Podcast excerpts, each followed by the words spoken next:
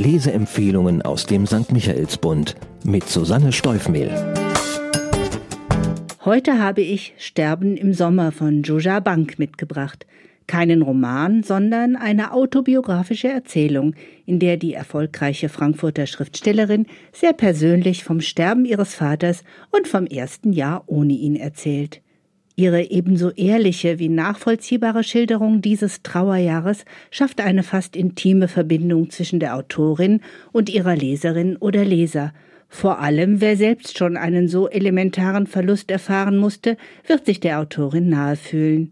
Im November gedenken wir traditionell der Verstorbenen, und dieses Buch ist daher in diesem Monat eine besonders adäquate Lektüre.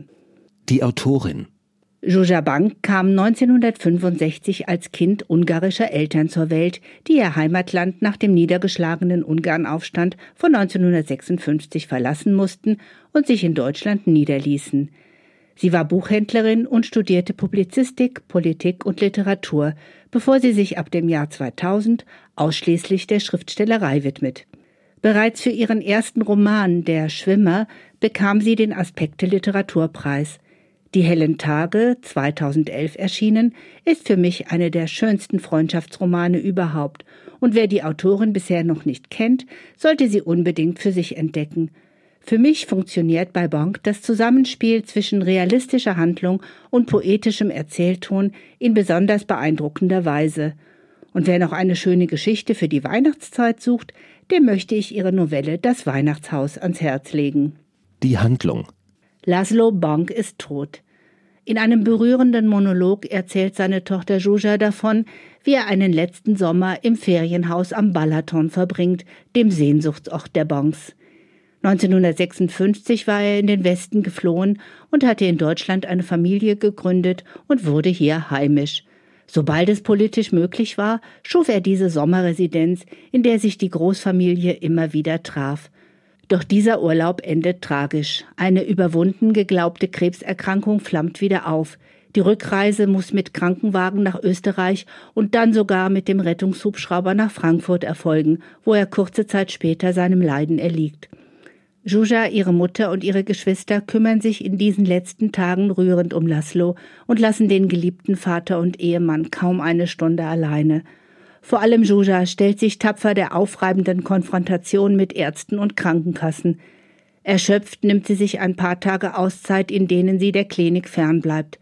Und genau diese verschwendeten und für immer verlorenen Tage sind es, die sie nach dem Tod des Vaters quälen.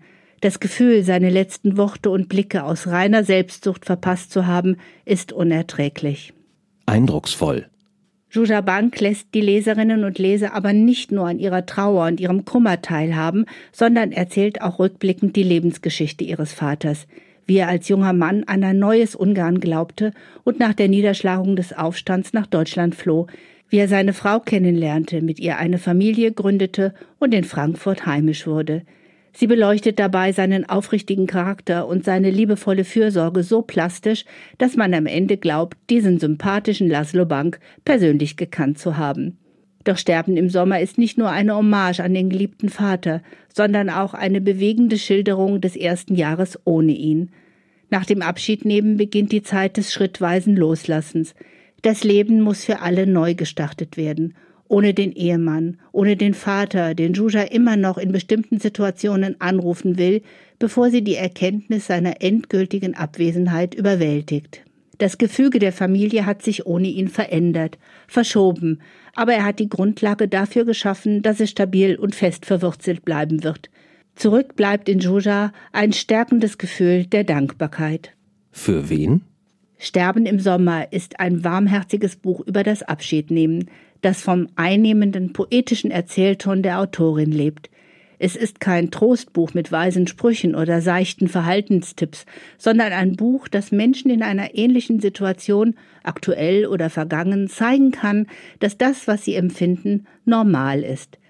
Diese Erkenntnis, ja, genau so war das bei mir auch, wird vielen ein Stück weiterhelfen. Und ganz nebenbei kann man auch seine Geschichtskenntnisse über den Ungarnaufstand auffrischen. Zahlen, Daten, Fakten. Sterben im Sommer von Juja Bank ist im S. Fischer Verlag erschienen.